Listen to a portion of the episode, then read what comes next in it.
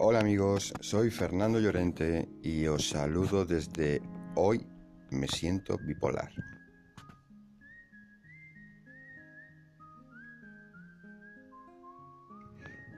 Hoy me siento bipolar, como sabéis los que ya nos estáis escuchando habitualmente, es un programa que no eh, intenta ser una guía médica ni, un, ni una manera de eh, seguir un tratamiento, una, una prescripción médica que nosotros no podemos dar. De acuerdo, eso solamente es potestad de los médicos. Nosotros lo único que hacemos aquí es dar a conocer eh, nuevas técnicas, nuevos medicamentos, eh, nuevas formas de abordar el problema del trastorno bipolar. Y queremos también ser un nexo de unión entre los que padecen el trastorno bipolar y sus más allegados, sus familiares, sus amigos más íntimos. Esas personas eh, también lo pasan mal y porque no saben qué hacer. Y aquí estamos para eh, aunar lo que un bipolar eh, siente, lo que un familiar está padeciendo y quiere ayudarle y no sabe cómo, aquí le podemos ayudar porque estoy seguro que mucha gente llamará y aportará sus, dejará sus mensajes con sus aportaciones eh, para hacer el bien, para que la gente vaya con una salud mínima y con unos consejos razonables para poderlo hacer.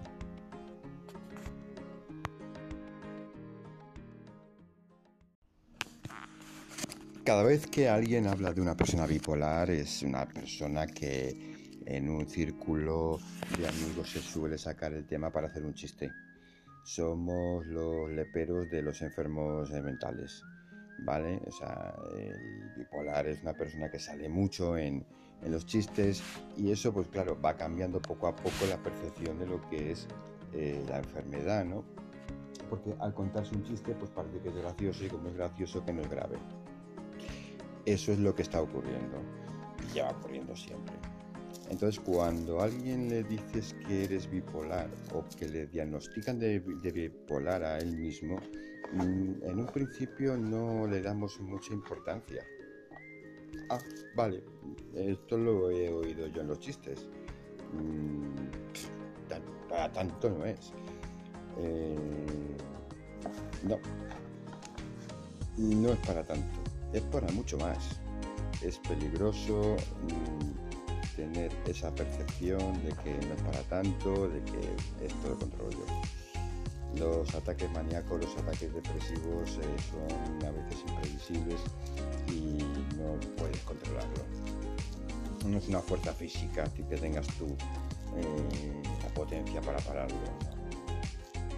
Es una, es una disfunción química de tu cerebro que Mm, no sabe parar a tiempo cuando está creando endorfinas y tampoco a veces se pone muy perezoso para crearlas precisamente y nos pega un bajón de la leche. ¿no? hay una disfunción en, la cantidad. ¿no? Una vez se pone a trabajar como, como si no hubiera mañana, o sea, en plan huelga japonesa, eh, a cuadriplicar, quintuplicar, a, multiplicar por 100 la cantidad que se produce habitualmente y que se necesita. Y de repente a no, prácticamente a no producir nada. Pero eso de un minuto a otro. Con lo cual eh, los desequilibrios son brutales. Vosotros lo sabéis.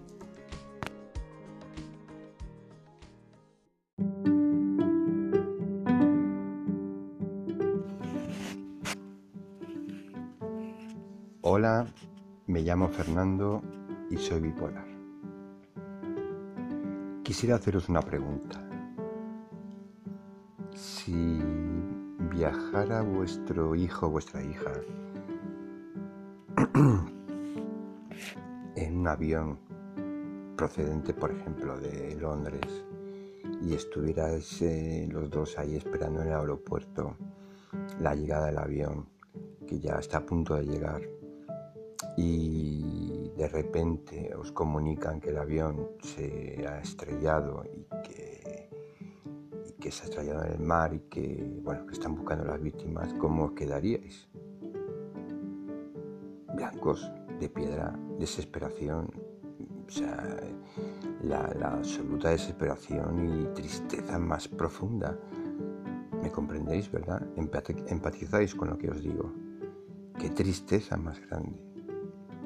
Bueno, pues un bipolar. Cuando pasa eso,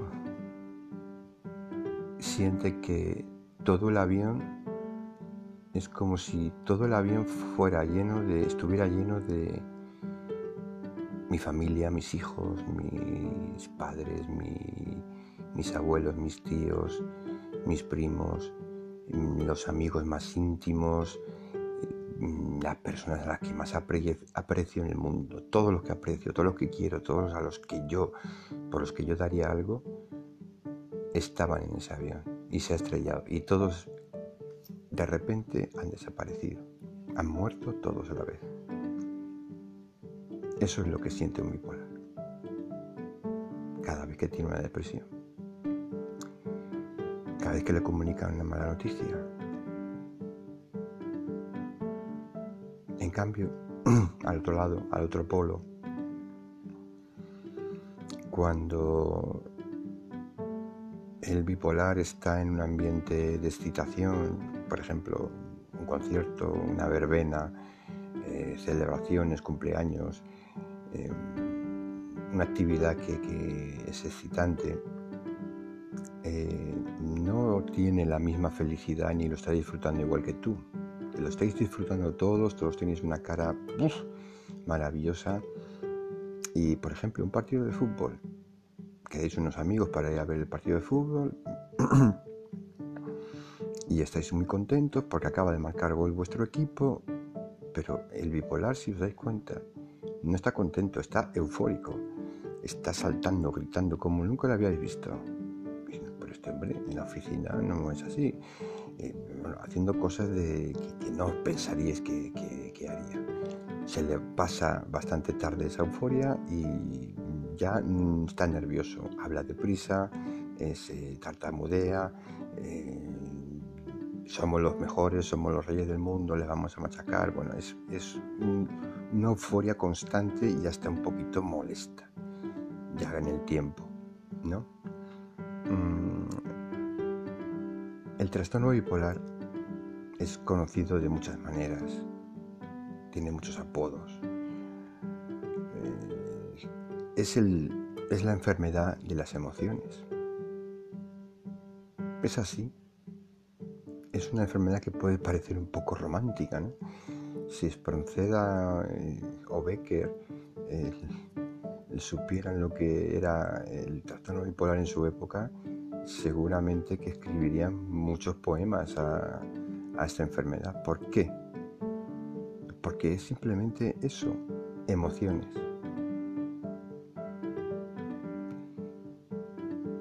La, tristeza es infinita, la alegría es infinita, el enfado, el cabreo, el mosqueo es infinito, que te lleven la contraria es prueba de, vamos, que te cabreas muchísimo.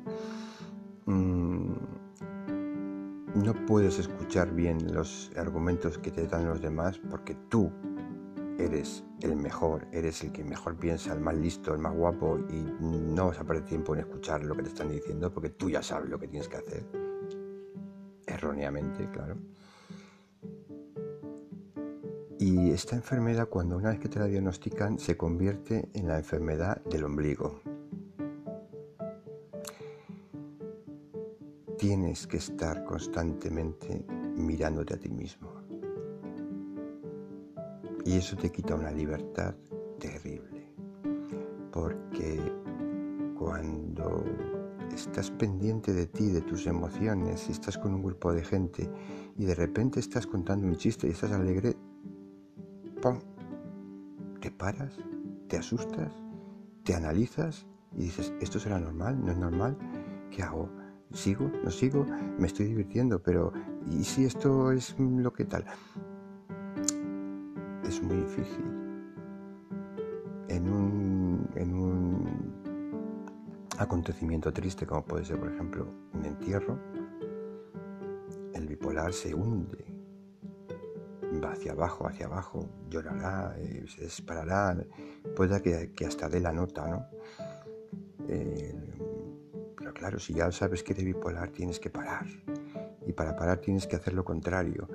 Tienes que pensar en algo alegre para que no te baje tanto. Entonces, claro, ya eres el tío que da la nota en el, en el, en el entierro porque estás tan tranquilo o intentas estar tan tranquilo.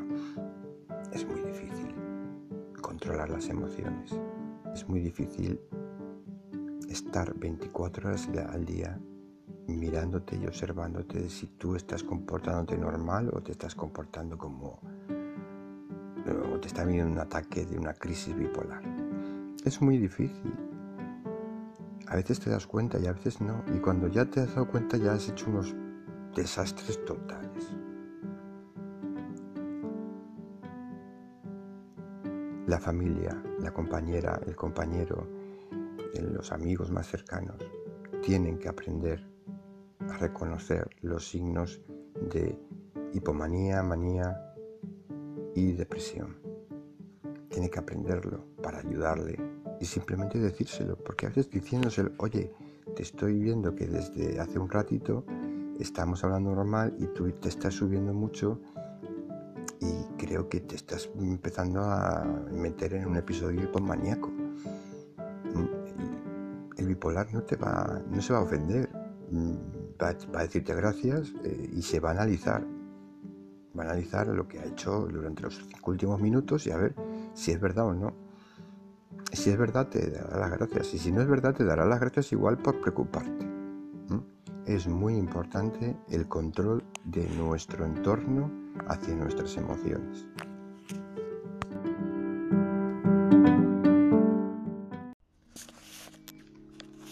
Hola amigos, soy Fernando Llorente.